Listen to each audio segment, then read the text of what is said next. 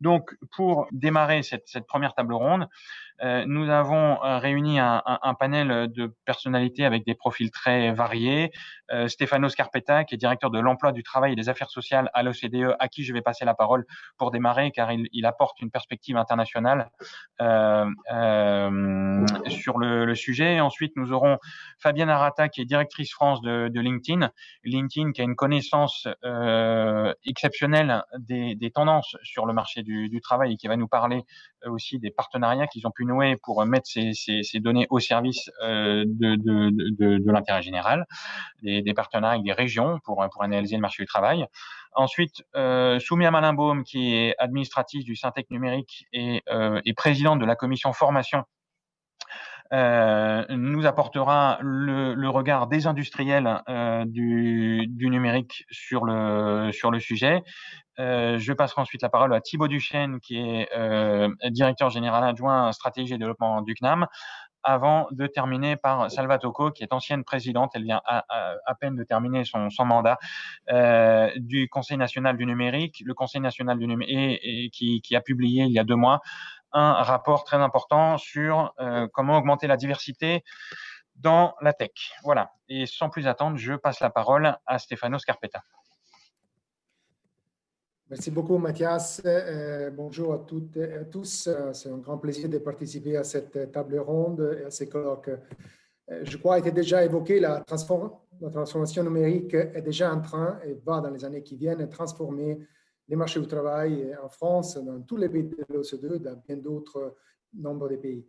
Euh, il y a évidemment des grandes préoccupations dans les grands publics aussi que euh, dans les décideurs publics sur l'impact de la technologie sur les emplois et en particulier sur le risque que l'automation puisse réduire le nombre d'emplois. Évidemment, il y a énormément d'incertitudes sur la vitesse, mais aussi, je dirais, sur le contenu de la transformation numérique et l'impact sur l'emploi. Nous avons fait des estimations euh, et selon nos estimations, dans l'ensemble des pays de l'OCDE, il y a 14% d'emplois qui sont exposés à un risque élevé d'automation, pas, demain, pas après-demain, dans les prochains 15 ans. En France, ce risque est peut-être un petit peu plus élevé, on est autour de 16% des jobs qui sont à haut risque d'automation. Mais la chose importante dans nos travaux, c'est que euh, quand on regarde les tâches qui sont accomplies aujourd'hui pour les travailleurs et pourront être accomplis par euh, les machines, les algorithmes, on voit qu'il y a un autre 30% des jobs qui vont rester, mais la nature, les caractéristiques, les tâches qui sont euh, développées dans ces jobs vont changer de façon très importante. Et là, on parle de 30% des jobs qui vont changer de façon assez importante. Tout cela, il faut le mettre en perspective parce que ce qu'on voit aussi dans les données, dans l'évidence qu'on a, c'est que dans l'ensemble, la transformation numérique est susceptible de créer plus d'emplois de ceux qui vont disparaître à cause de l'automation. Donc, point de vue historique, était déjà évoqué, c'est là, c'est ce qu'on a déjà vu dans les précédentes transformations technologiques, mais il existe aussi de, preuves euh, dans l'évidence qu'on peut avoir aujourd'hui. Par exemple, les pays qui ont de plus investi dans les robots et dans la, transformation numérique sont les mêmes pays qui ont vu une croissance de l'emploi plus importante qu'en d'autres pays. Mais, et cela a été évoqué dans les interventions précédentes, l'automation n'affectera pas tout le monde de la même manière. Il y a effectivement un risque d'une augmentation de la fracture des inégalités sur les marchés du travail. Des inégalités qui ont différentes dimensions, la dimension territoriale, mais aussi entre groupes de travailleurs selon leur niveau d'éducation, par exemple. Alors, l'évidence, c'est que dans la plupart des pays, euh, le risque d'automation des emplois est nettement plus élevé dans une région plutôt que dans une autre. Et ça, c'est le cas aussi en France, où cas entre les régions les plus exposées au risque d'automation de jobs, 17% en Bourgogne-Franche-Comté, Normandie et les Grands Est, et celles les moins exposées, comme par exemple l'Île-de-France avec 12% de jobs qui sont à risque d'être automatisés. Donc, on écart quand même de 5 points de pourcentage. En même temps, la création de nouveaux emplois est concentrée dans certaines régions et pas forcément dans d'autres. Encore une fois, la création d'emplois sur la période 2008-2018 a été principalement concentrée dans certaines régions, comme l'Auvergne et Rhône-Alpes, qui a représenté plus de la moitié de la création nette d'emplois en France. Et en revanche, il y a d'autres régions dans lesquelles la création d'emplois était beaucoup plus faible.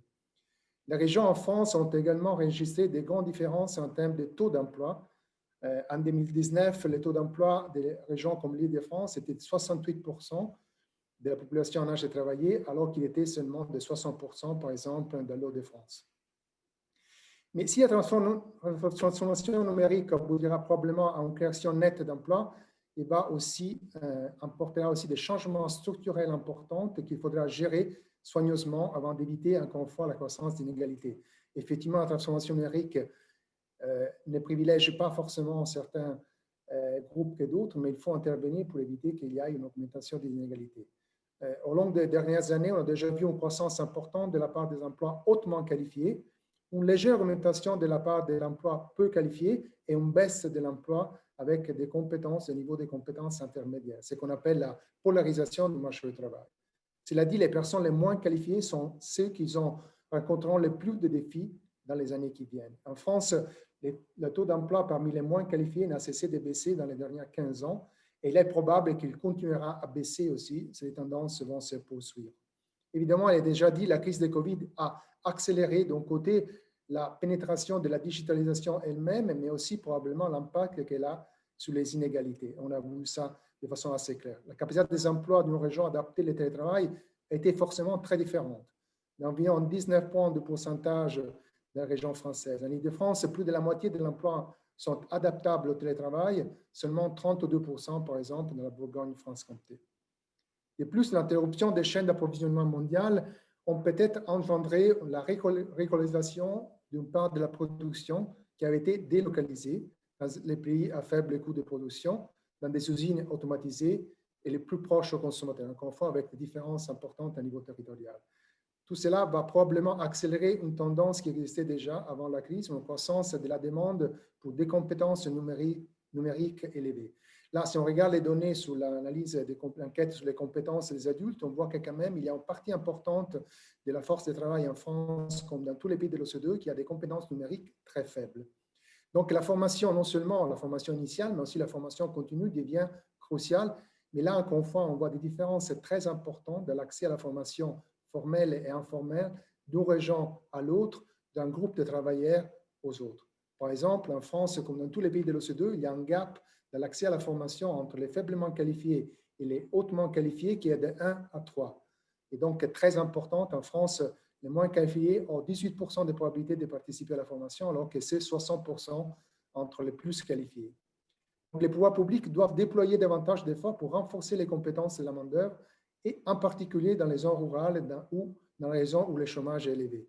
Il y a eu des réformes importantes en France, l'apprentissage, la formation continue, la création de comptes personnels de formation. Les grands défis, à mon avis, c'est de faire en sorte que toutes ces réformes touchent et puissent être importants outils aussi, supplément, surtout pour les plus euh, faiblement qualifiés, pour tous ceux qui sont plus vulnérables au risque de transformation numérique.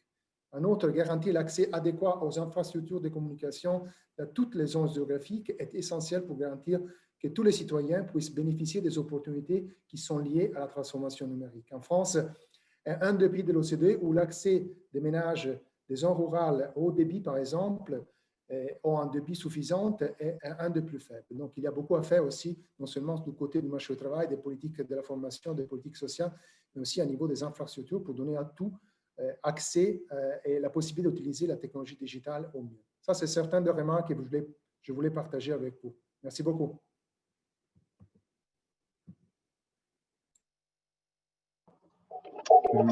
Merci beaucoup, Stéphano.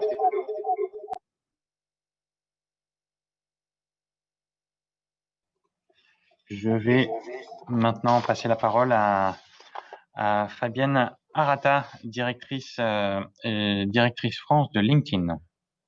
Bonjour euh, à toutes et à tous. Bonjour Mathias et, merci de votre invitation. Euh, je vais partager avec vous trois points dont les deux premiers font très largement écho à ce que vient d'évoquer Stefano Carpeta. notre, avant toute chose, je vais brièvement présenter LinkedIn pour vous dire que notre vision, elle est de euh, créer une opportunité économique euh, à chaque membre de la population euh, active mondiale et que notre métier, c'est en fait de connecter les professionnels entre eux et aux entreprises. Mais au-delà, nous portons la conviction profonde que chaque professionnel a compétence égale doit pouvoir avoir accès aux mêmes opportunités. C'est de cette manière que nous exerçons ce, métier. Aujourd'hui, LinkedIn compte 722 millions de membres dans le monde et 20 millions en France, c'est-à-dire euh, un peu plus de 69% de la population active, dont 70% en dehors de Paris. Ce qui nous donne, euh, et vous l'avez rappelé, euh, Mathias, une, excellente représentativité dans tous les métiers, secteurs industriels, niveau de qualification et, et région. Trois, les, trois points que, que, je souhaite partager avec vous aujourd'hui sont les, suivants. Le premier, c'est qu'effectivement, le, numérique est une exceptionnelle opportunités d'emploi non seulement actuelles, mais bien évidemment futures, et ce, quel que soit le niveau de qualification et, pour les raisons suivantes. Euh, la première raison, c'est que les métiers du numérique sont très fortement demandés, que la pénurie de compétences et de candidats est importante et augmente régulièrement. Dans les 15 métiers euh, qui seront les plus recherchés dans les cinq premières, prochaines années, 10 sont directement liés au digital, ingénieur DevOps, cybersécurité, traitement de la donnée. Et puis, euh, je souhaite en signaler euh, un qui est indirectement lié, et, les 15 métiers que je cherche, que je cite, sont des métiers identifiés pour la France. et puis, un qui est indirectement lié est celui de recruteur dans les métiers de l'IT. Et ce n'est pas très surprenant puisque la France, cherchant à se positionner comme hub de ressources et de, métiers, de compétences digitales, évidemment, émerge cette nature de, métier. La deuxième raison, et Stéphano l'a rappelé, c'est qu'au-delà des métiers purs du numérique, les compétences numériques sont très fortement recherchées dans l'intégralité des métiers, puisque la, grande majorité des métiers, quel que soit leur, euh, la fonction ou quel que soit le secteur d'activité vont se digitaliser et se transformer. Et à ce titre-là, les compétences numériques, qu'elles soient cognitives, techniques ou analytiques, sont effectivement euh, très, très recherchées. Et plus on dispose, et là on aborde là le sujet de la transférabilité des compétences, et plus on dispose de cette nature de compétences digitales, au mieux on peut aborder dans le cours de sa carrière de nouveaux secteurs d'activité, même si ce n'était pas son secteur d'appartenance d'origine.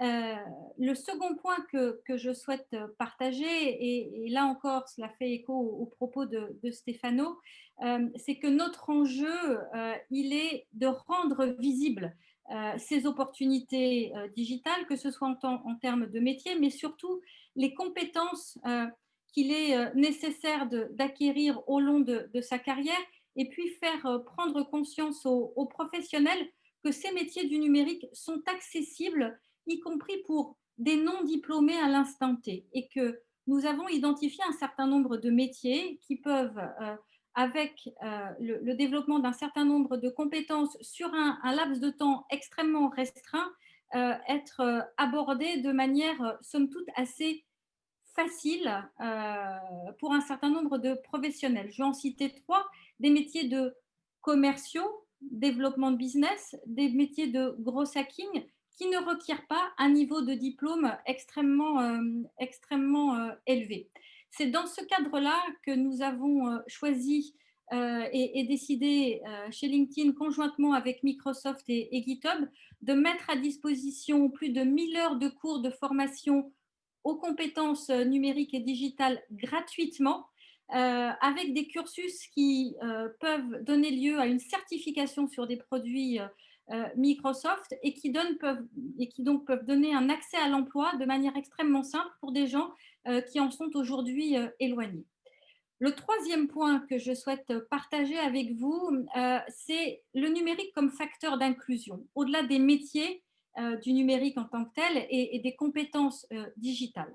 Le numérique comme facteur d'inclusion, il y a, et ça c'est valable pour l'ensemble l'accès à l'ensemble des, emplois, euh, on connaît tous aujourd'hui les obstacles économiques, les obstacles géographiques. Il y a un obstacle dont on parle beaucoup moins, qui est celui du manque de relations professionnelles et, du manque de réseau. Alors où nous nous parlons, 70% des emplois dans le monde vont à ceux qui disposent d'au moins une connaissance dans l'entreprise dans laquelle ils candidatent. Et donc, il va être de plus en plus difficile pour ceux qui ne disposent pas de ces relations, de ces connexions, d'être embauchés dans l'entreprise de leur choix.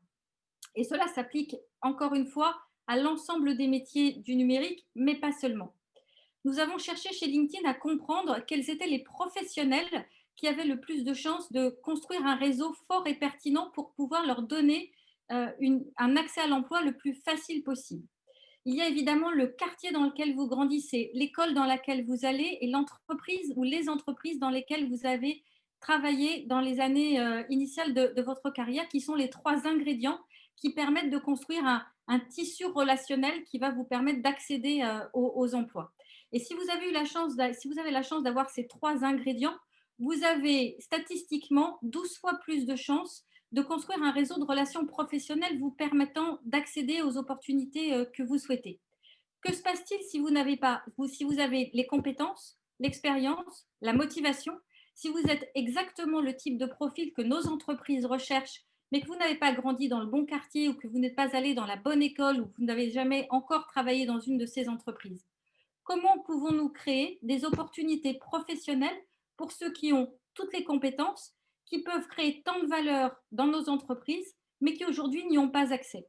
Et le capital social ne doit pas être une barrière à l'entrée pour les femmes et les hommes qui aspirent à se construire cette nature d'avenir. Donc, je suis convaincue, et ce sera ma conclusion, que le numérique est aujourd'hui un levier d'inclusion puissant, permettant de faire émerger les talents qui reflètent une diversité de parcours, d'origine sociale, de provenance géographique et nous pouvons tous créer un cercle vertueux, mais j'y reviendrai dans le cadre des recommandations que nous pourrons faire euh, autour de cette table ronde et des actions que nous avons menées très concrètement chez LinkedIn. Et vous l'avez souligné, euh, Mathias, en partenariat avec des régions telles que la région de France, la région Auvergne-Rhône-Alpes et également avec Pôle emploi.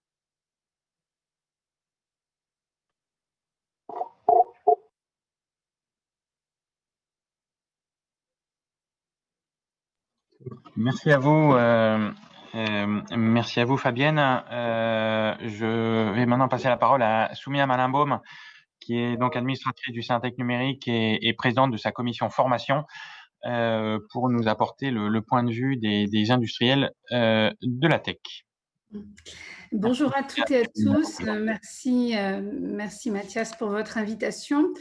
Ben, effectivement, le, sujet et l'enjeu est très très important et, il faut, euh, je pense, aujourd'hui, à travers ce colloque, prendre aussi en considération euh, la pandémie que nous vivons et, repenser euh, ce contexte à l'aune de cette pandémie qui met aussi à genoux beaucoup de 700 000 jeunes étudiants qui sortent aujourd'hui sans, sans, sans, job, nos 150 000 décrocheurs qui continuent de, de, ne pas avoir de travail. Donc, tout ce que je vais vous présenter doit, doit être relativisé par rapport à l'enjeu de cette pandémie, euh, cette crise sanitaire, même si elle est considérablement euh, euh, compensée, aidée par, par l'État, et on a un véritable État-providence aujourd'hui.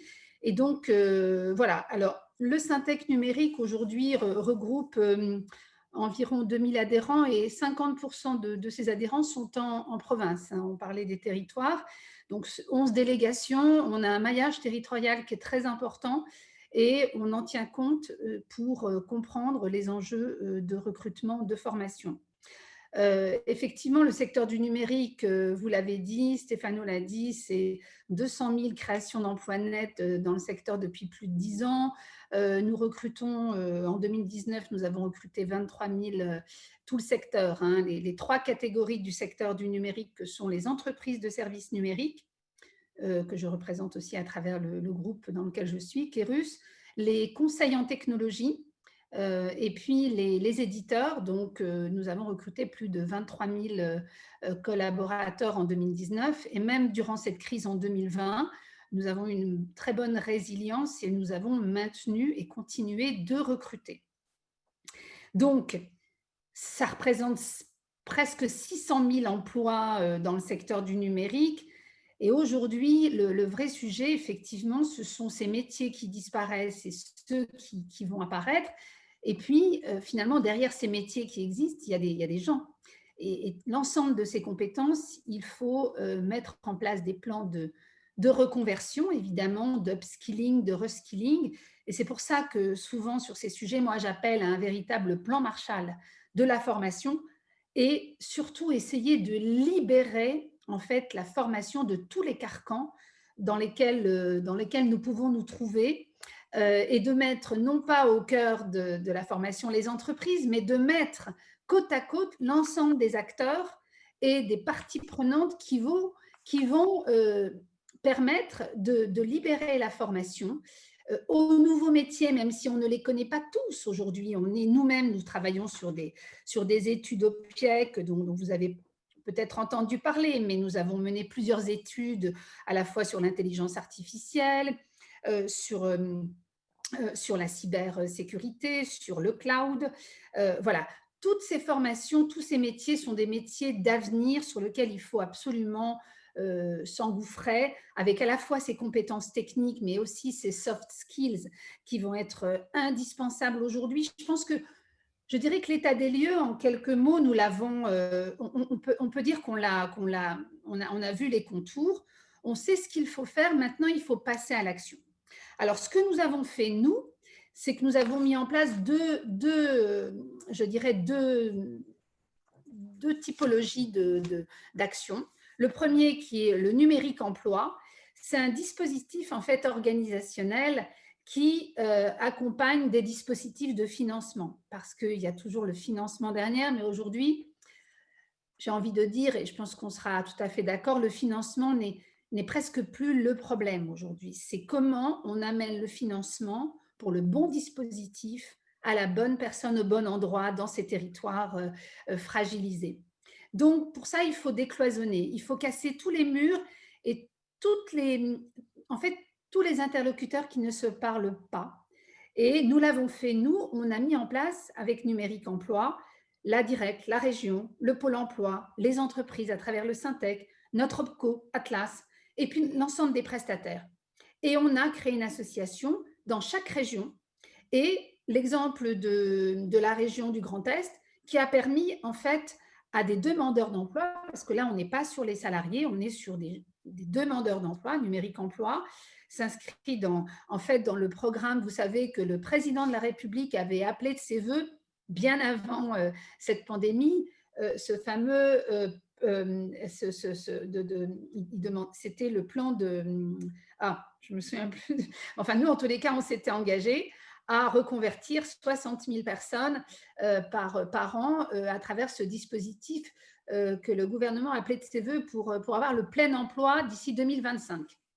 Je ne sais plus comment s'appelle le, le, titre de ce, grand programme, mais nous avions apporté notre contribution déjà pour, pour limiter le, le chômage de masse grâce au numérique. Donc ce plan de reconversion, il a permis, grâce au dispositif de POI, POEC, tout ça, c'est très technique, euh, des contrats de pro avec un montage ben, de finalement re, re, re, 500, 500 recrutements par an depuis six ans dans le Grand Est avec un retour à l'emploi en CDI à plus de 80%. Ça, c'est des actions très concrètes.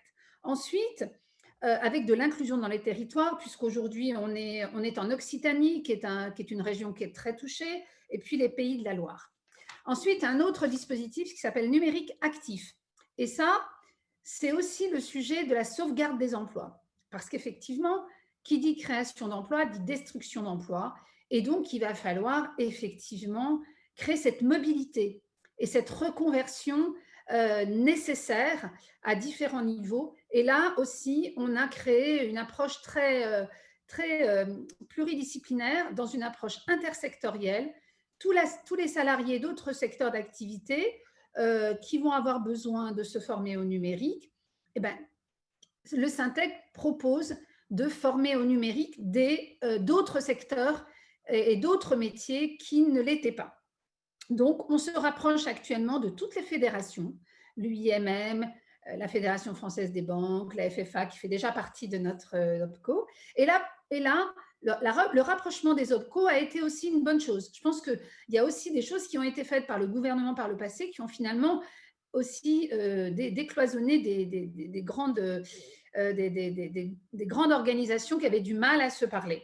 Et donc, intersectoriel, intrasectoriel la filière industrielle vient de, subir euh, une, voilà, une, une, grande situation de, avec, la, avec le Covid.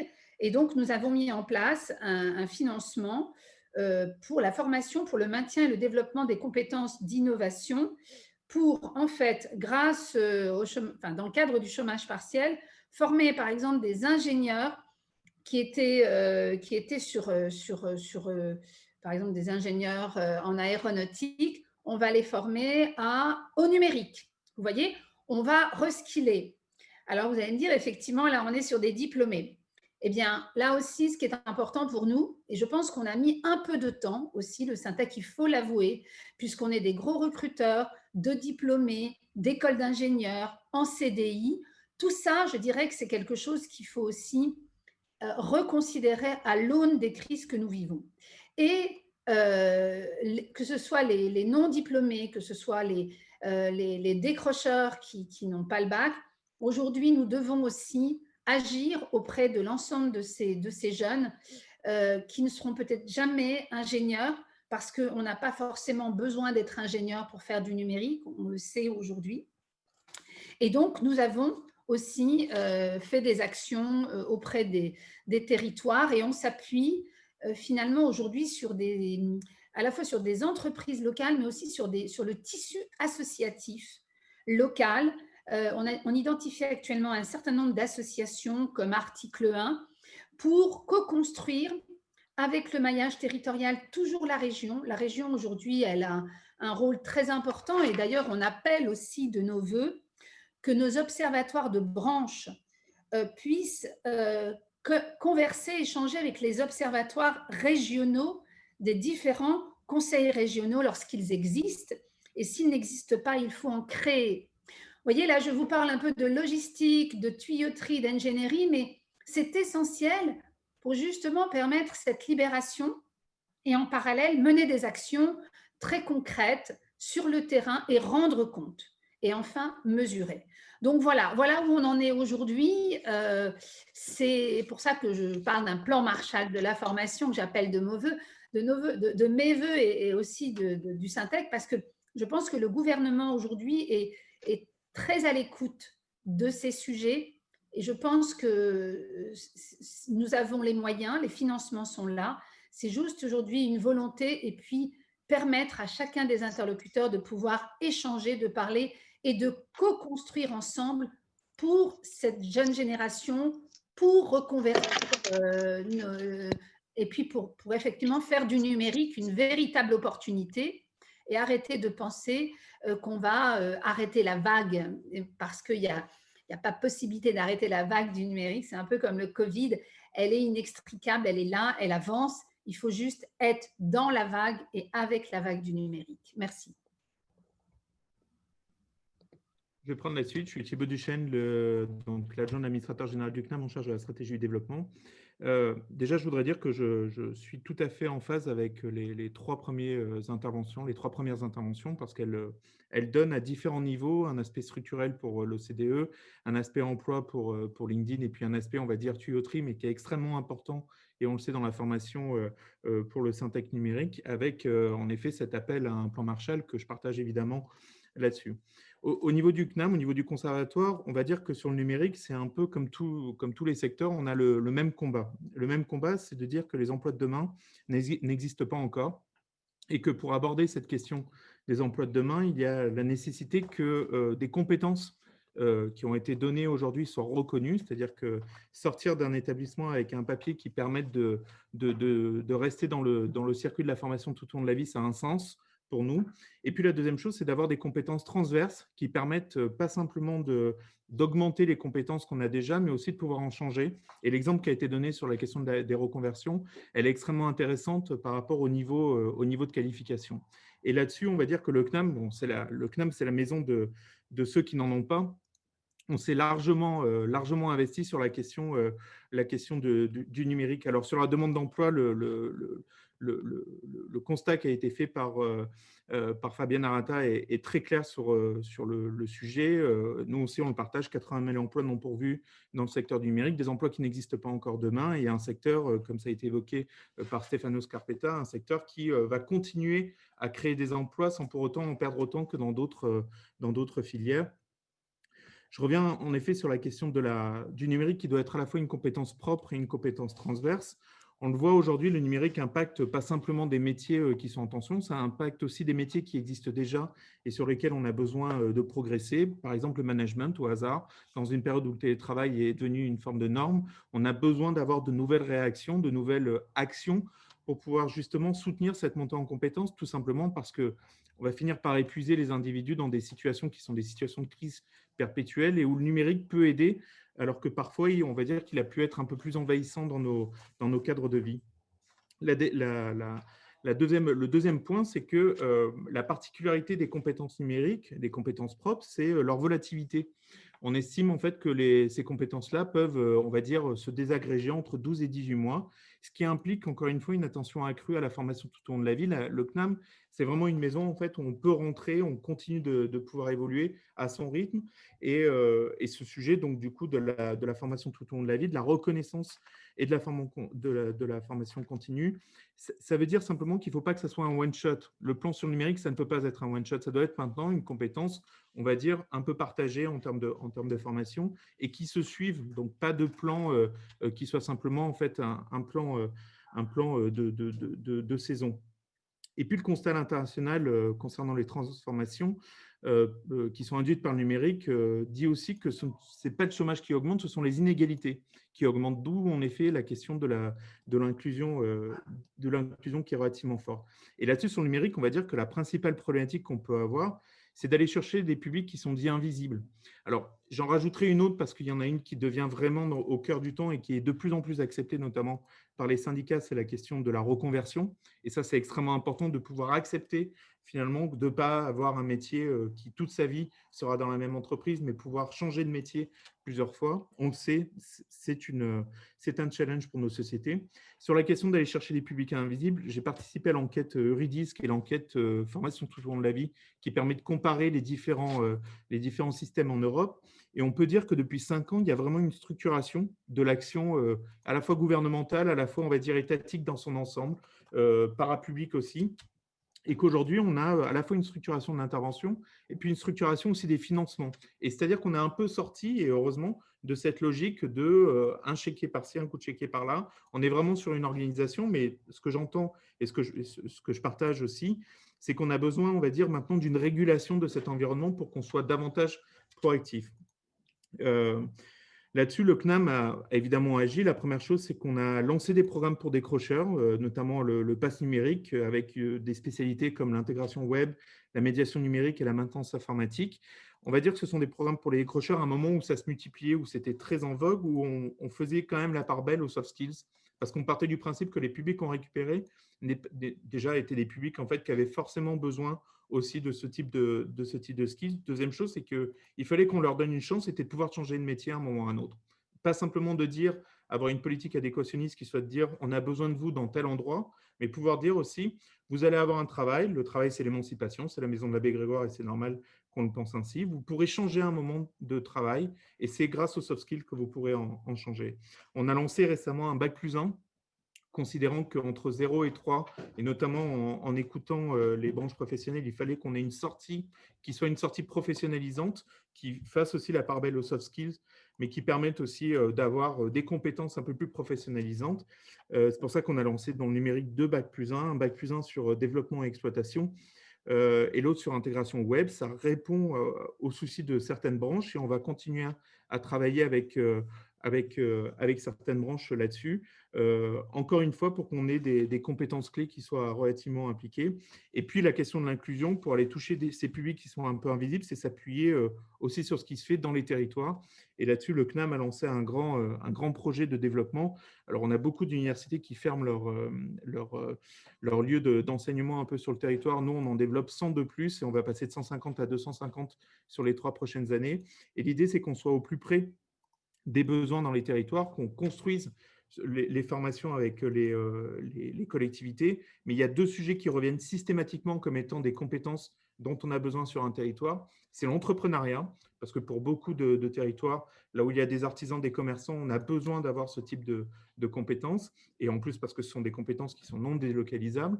Et le deuxième sujet, c'est systématiquement le numérique. Donc, on, a, on travaille beaucoup sur le déploiement de ce type de, de formation euh, dans le numérique.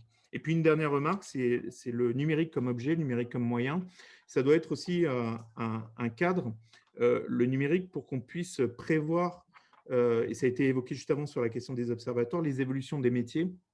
Nous, on rêverait que dans le cadre du plan euh, la, renaissance en fait du plan qui a été euh, lancé par le gouvernement, euh, on ait une vraie machine à, données qui permette d'agréger tout ce qui se passe sur le territoire, que ce soit sur la question des, par exemple, des mobilités, que ce soit sur la question du vieillissement de la population, que ce soit sur la question, on va dire, de, des habitudes de consommation. Aujourd'hui, on en parle beaucoup sur le, la digitalisation par rapport au commerce et on se rend compte qu'en deux mois, une grande enseigne américaine fait plus 30% de, de, consommation, de pouvoir analyser ces données simplement parce que ces données permettent d'avoir des compétences in fine et de répondre à des besoins locaux in fine. Et on aimerait, dans ce genre de cas, on travaille avec euh, Adeco Analytics, euh, nous, par rapport à notre développement euh, territorial, mais on aimerait qu'au niveau national, il y ait une vraie ambition big data qui nous permettent simplement, au-delà des, au des observatoires qui sont extrêmement utiles aujourd'hui, ça nous a permis de développer beaucoup de formations de notre côté, mais qu'on ait, on va dire, une, une grande entreprise nationale qui permette de prévoir les évolutions de métiers et territorialement de le faire avec acuité pour qu'on puisse mettre la bonne formation au bon endroit. C'est l'obsession du conservatoire.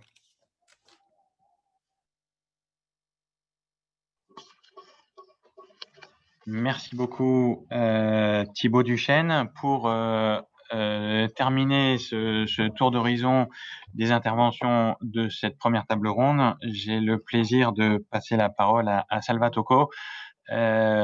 donc ancienne tout juste euh, présidente, qui était encore présente il y a quelques semaines euh, du Conseil national du numérique et qui est très attachée à, titre personnel, euh, comme au titre du, du CENUM, à ces enjeux de d'inclusion professionnelle et qui, qui, va sans doute nous parler du, du rapport des, travaux du CENUM et, et, du rapport qui a été publié à ce sujet il y a, il y a deux mois avec Anthony Babkin.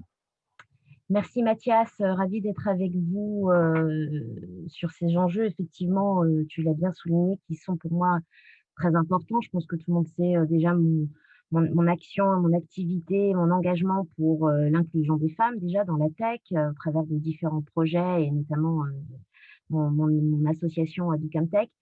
Et ça a été assez naturel que ce soit un sujet que j'ai tenté en tous les cas de porter pendant cette mandature du, du CENUM qui est en train effectivement de, s'achever. pour, pour, juste pour rappeler très, rapidement le CENUM, donc ce sont 30 membres bénévoles et volontaires qui ont pour objet ben, de, de, conseiller le gouvernement sur des politiques publiques pour tout ce qui a trait aux enjeux du numérique dans sa projection la plus large. Et bien évidemment, les enjeux économiques liés au numérique et notamment de l'insertion à l'emploi en font partie. On a pas mal travaillé sur la question, sur ces questions-là au travers de plusieurs rapports que nous avons publiés et qui sont accessibles sur le site du, Conseil national du numérique, que ce soit autour de la spécificité des travailleurs des plateformes ou de l'accessibilité dans son sens le plus large, autant pour les personnes porteuses de handicap que pour les personnes en dites en exclusion du numérique. Et effectivement, nous avons rendu au début du mois de septembre, de nos derniers rapports à Cédrico et à d'autres ministres qui étaient présents, un rapport que nous avons partagé avec, co-réfléchi et co-écrit avec Anthony Babkin, qui est connu notamment pour porter le projet Diversity Days. Et nous avons voulu mettre un peu plus de mots et de, faits de constats au travers de, de, sujets dont on parle beaucoup, qui réunissent souvent hein, des experts autour de la table sans véritablement apporter, alors je dirais pas apporter des solutions parce que je, le vois bien et j'ai bien entendu les différentes interventions qui m'ont précédé, où il y a une volonté en tous les cas pour beaucoup de professionnels de d'être justement d'être dans l'action. Mais le propos du CNU, mais le propre du CNU, c'est pas forcément d'être dans l'action, mais en tous les cas de donner les bonnes pistes pour que des politiques publiques puissent venir justement accompagner des actions de terrain, voire les renforcer, les mesurer pour pouvoir mieux les, mieux les adapter. Et c'est ce que nous avons tenté de faire dans ce dernier rapport que nous avons rendu donc il y a deux mois. juste pour rappel, nous avons été saisis quelques semaines avant le début de la, de la pandémie en février. Et, et, ce dont on s'est rendu compte, et ça a été du coup assez chaotique hein, lors du confinement épisode 1, version 1, de continuer à travailler, mais on s'est aperçu que tous les propos qu'on tenait, toutes les réflexions qu'on menait, toutes les auditions que nous avons menées n'ont absolument pas rendu obsolètes en fait les réflexions qu'on menait. Au contraire, les ont rendues encore d'autant plus actuelle et d'autant plus pertinente à l'heure où un plan de relance justement se, allait se profiler pour essayer de sortir de cette crise puis, puis économique. Alors, sur, je ne vais pas vous refaire un résumé du, rapport qui est quand même assez, dense, mais je voudrais en fait vous partager trois points, trois points qui pour nous doivent faire l'objet en fait d'une de, politique publique et sur lesquels, à notre sens et dans la manière dont nous travaillons au CENUM, qui nous, nous permettrait peut-être d'enfin un peu mieux appréhender, vraiment se, trouver en tous les cas des leviers, des moyens de levier pérennes sur le temps euh, pour sortir en fait de cette problématique qui est une problématique de discrimination. Je pense qu'il faut aussi appeler les choses par leur nom. Et c'est pour ça qu'on appelle, nous, d'abord à une vraie politique qui répond à l'égalité des chances. Euh, la France a, hum, l'égalité des chances comme principe fondateur. Hein, notre République euh, porte cette, valeur. Pourtant, euh, cette égalité des chances, on le sait bien, elle est malmenée depuis très longtemps. il existe une réelle discrimination au seuil de, nos, dans, nos universités, dans nos établissements scolaires, au sein du monde, de l'entreprise, sur des publics, euh, des publics ciblés, euh, pas toujours que des publics non formés, quelquefois des publics formés, mais euh, qu'on a du mal à intégrer dans le, dans le, monde du travail, qu'ils soient issus de, des villes ou qu'ils soient issus de la, de la ruralité. Et dans la ruralité, on est confronté à des problématiques encore supplémentaires ce qui est très paradoxal, et tout le monde l'a bien, bien, bien, noté, c'est que le numérique dont on, qui nous réunit ici aujourd'hui est pourtant un appel d'air en termes de en termes d'activité, et pour autant, on met de côté tout un pendant d'une population qui pourrait tout à fait être formée pour pouvoir répondre à, à un premier socle, je dirais, de, de, de, de, métiers dans, ce secteur du, numérique. Et mmh, il est nécessaire, en tous les cas pour nous, de vraiment s'attarder à développer et créer une politique de l'emploi ambitieuse. Il y a une, les perspectives sont là, une jeunesse existe, une jeunesse formée, une jeunesse aussi qui a besoin de, besoin de formation, il y a tout un nouveau monde à recréer et, le, cette pandémie que nous vivons le, montre bien. Nous devons repenser complètement notre, notre manière aujourd'hui, en tous les cas, de vivre et le fait d'avoir été obligé de refaire une, une, V2 de confinement le, montre bien. Pour autant, on ne se tourne pas vers des publics qui auraient besoin justement d'être accompagnés et de pouvoir sortir un petit peu la tête hors de l'eau dans, cette, grave crise que nous, que, nous rencontrons. Le numérique existe depuis maintenant une trentaine d'années. Internet d'abord, puis dans sa version, on va dire, sa valeur numérique. et pourtant, nous ne savons pas encore parfaitement aider et outiller les personnes qui en ont le besoin, qui en ont la nécessité, pour qui euh, ce n'est pas si naturel que ça de, se mettre derrière un ordinateur ou de travailler avec, euh, de travailler avec un, téléphone portable. Et il n'est pas tant question pour nous, et là c'est vraiment un point auquel sur, sur lequel j'insiste, il n'est pas tant sur le point uniquement d'accessibilité en termes de compréhension hein, des usages, mais il est aussi question, et on s'en est bien rendu compte au, travers de différentes auditions qu'on a pu mener, d'un accompagnement aussi financier pour permettre en fait véritablement de prendre pleinement possession de l'ensemble de, ces outils. Et ça, euh, c'est quelque chose que j'ai découvert il y a déjà maintenant une dizaine d'années. Contrairement à ce que l'on pense, le numérique euh, est aussi un problème de prise en main auprès des jeunes. Euh, les jeunes savent extrêmement bien manier euh, le numérique pour du ludique. Le numérique pour du professionnel, c'est une, autre, c'est une autre histoire et il faut véritablement le prendre en compte et ne pas estimer que parce qu'on est né avec le numérique, on maîtrise le numérique. Loin de, là. Et les chiffres sont là tous les jours pour nous, le prouver, pour nous le rappeler.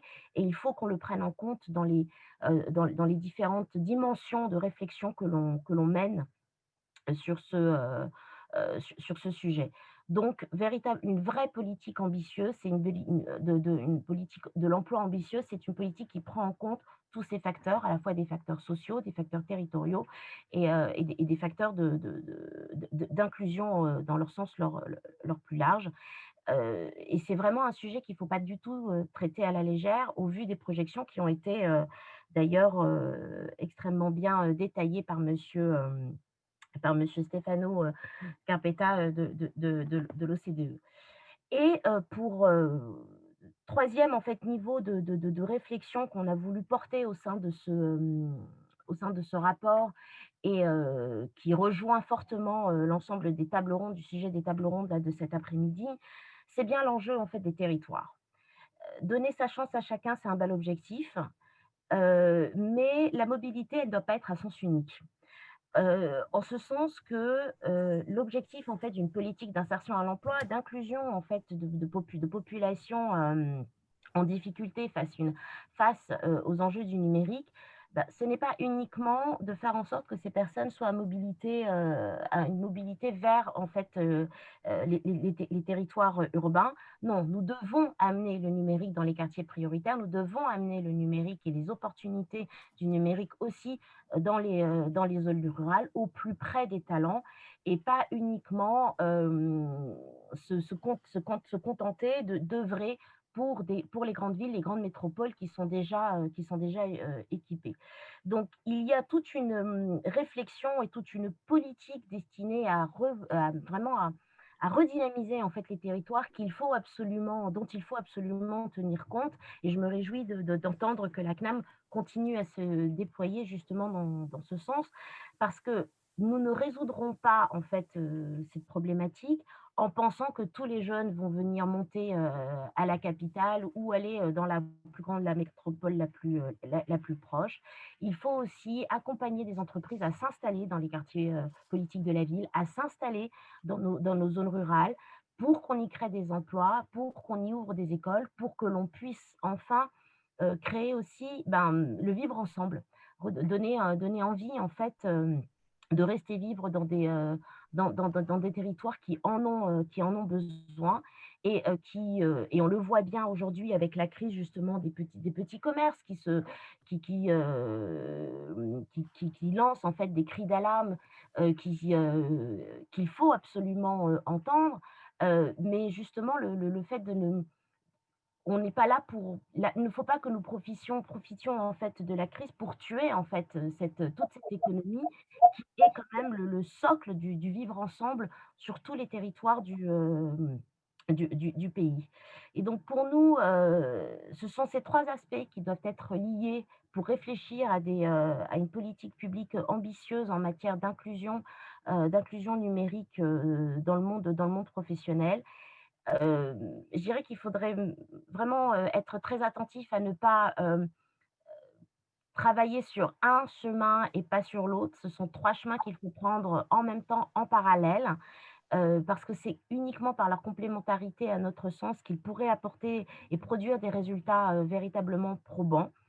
Donc, on a une opportunité et je ne doute pas que l'ensemble des tables rondes euh, et des échanges que nous, allons avoir euh, cet après-midi vont nous amener à pouvoir donner des réponses encore plus concrètes que nous pourrons présenter, euh, je l'espère, au gouvernement qui effectivement est à l'écoute en ce moment, se doit d'être à l'écoute et s'investit de, plus en plus sur ces sujets.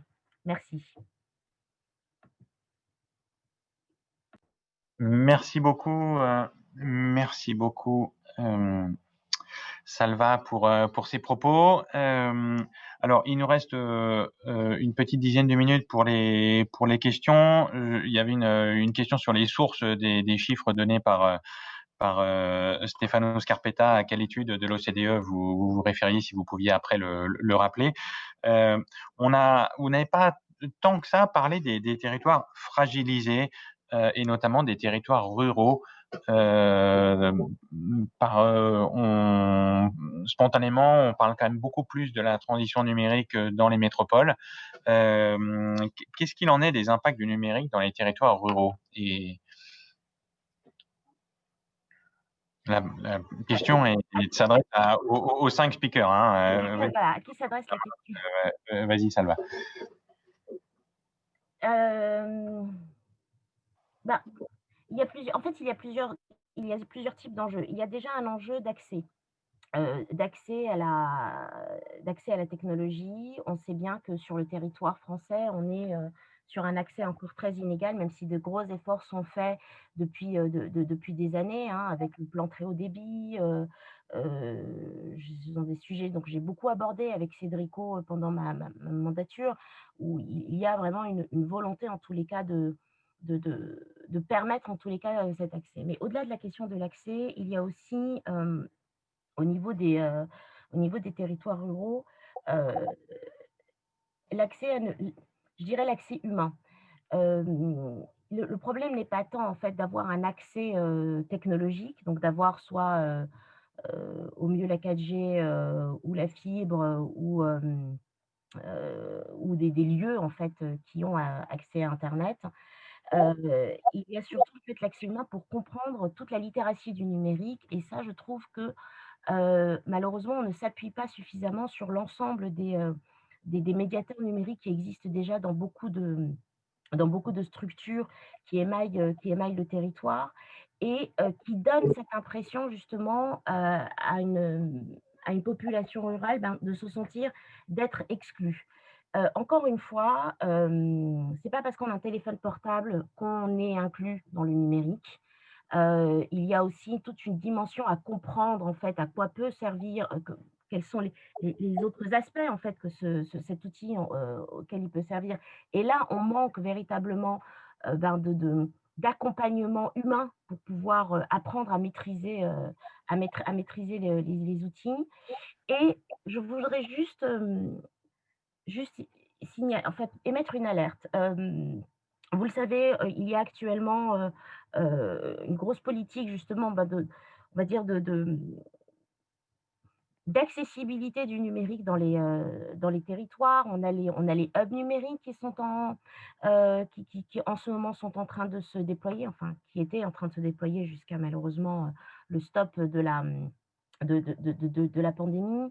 il, y a beaucoup plus de facilité à travailler en fait sur la question technique que sur, vraiment sur la dimension humaine de l'appropriation du, de l'appropriation du numérique. Et on doit se reposer, on, doit absolument faire en sorte de ne pas créer après avoir créé une fracture territoriale au sens technologique, on doit, on doit s'attacher à faire en sorte de ne pas doubler cette fracture par la fracture en fait humaine qui est amené quelquefois justement par la dimension du déploiement, euh, du, déploiement technologique. C'est pas parce qu'on met du numérique, c'est pas parce qu'on met de la technologie que l'on doit euh, ben, euh, fermer des lieux de rencontre.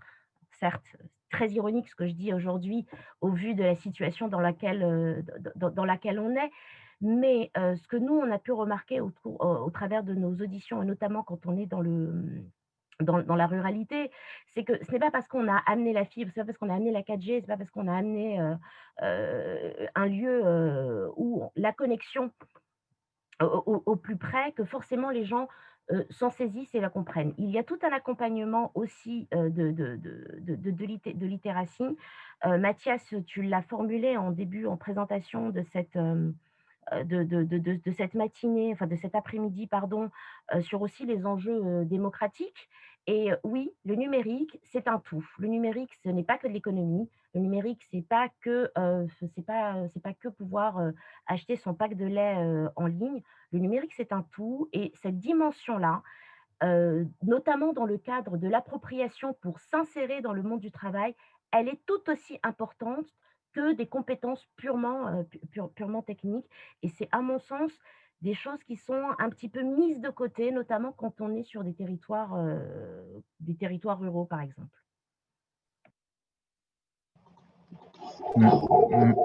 Oui, Mathias, si vous permettez un, élément de réponse et un, retour d'expérience. Allez-y, allez-y. Oui, un, élément de réponse et, un point qui fait également écho à ce qu'évoquait euh, Thibaut Duchesne sur la mise à disposition des, données. Euh, lorsque nous avons eu l'occasion de travailler avec euh, la, région Auvergne-Rhône-Alpes et la région Hauts-de-France, le propos, il était de pouvoir leur donner, leur mettre à disposition l'ensemble des données qui, puissent, qui leur permettent de mettre en place une politique de gestion prévisionnelle des emplois et des compétences au sein de la région, au plus près du terrain. Et euh, comme c'était évoqué précédemment, pas seulement dans les grandes métropoles telles que Lyon, Lille ou Roubaix, mais également dans les villes de petite et moyenne importance. Euh, et le, premier champ d'action, il, il consiste à donner cette lisibilité-là aux institutions, euh, aux acteurs locaux et aux entreprises. Faire connaître et faire savoir qu'aux entreprises que localement, il y a cette nature de ressources. Donc c'est un tout c'est donner euh, la visibilité aux entreprises sur voilà les compétences dont vous pouvez disposer et expliquer à de grands groupes que potentiellement, ils peuvent ouvrir une usine, un site, une start-up peut s'installer dans telle petite ville euh, ou voire dans tel village euh, dans le futur. Voilà, c'est le propos de la mise à disposition des données et, et qu'il conviendrait de faire évidemment au niveau national, mais de manière granulaire, bassin d'emploi par bassin d'emploi. Très bien. Je, veux, alors déjà, c'est une remarque qui vient tout à fait compléter les propos sur la question de la ruralité. Lorsqu'on intervient dans un territoire, nous, au CNAM, en fait, on agit avec les, zones blanches en fait numériques comme, euh, comme les régions le font. C'est-à-dire qu'on s'installe dans toutes les régions où il y a des, dans tous les lieux en fait qui sont des zones blanches de formation, où vous êtes à plus de 30 km d'un organisme de formation, on essaie d'y aller. Euh, ce qui nous permet d'avoir une présence en fait sur le terrain qui, en effet, n'est pas remplacée par numérique, une présence humaine par rapport à cet environnement-là.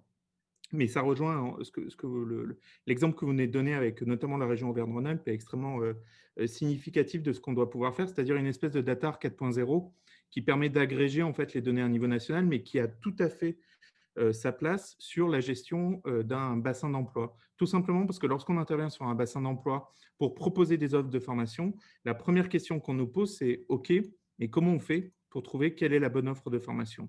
Et, vous le savez, enfin, il y a tous les acteurs de la formation le savent aussi bien que moi. Il y a l'offre de formation dont on a besoin tout de suite, mais concrètement, vous faites une ou deux cohortes et vous saturez un, besoin sur le territoire pendant une génération. Et puis, il y a aussi les besoins dont, dont on aura besoin demain. Et là-dessus, ce sont les données qui permettent de, le voir, notamment à travers la question du vieillissement, notamment à travers la question des habitudes de consommation qui sont extrêmement significatives pour pouvoir euh, permettre de donner une, une réponse là-dessus. Et on va dire que c'est de l'ingénierie de GPECT. Tout de suite, ça devient en fait quelque chose de relativement compliqué. Mais notre boulot, c'est de donner en fait de l'imagination aux, chefs de projet sur place et aux élus locaux, parce qu'il faut quand même le dire aussi, les élus locaux et notamment les, maires et présidents d'aglo se sont largement saisis de la, de la question de la formation depuis que la loi liberté de choisir son avenir professionnel a été votée, depuis que l'abondement du compte personnel de formation est, est présent. Ça n'est pas qu'une question des conseils régionaux, c'est désormais vraiment une question simplement de pouvoir maîtriser le développement territorial, mais je sais que ça fait partie des, des, des, questions qui vont être traitées dans l'après-midi. Effectivement, c'est une...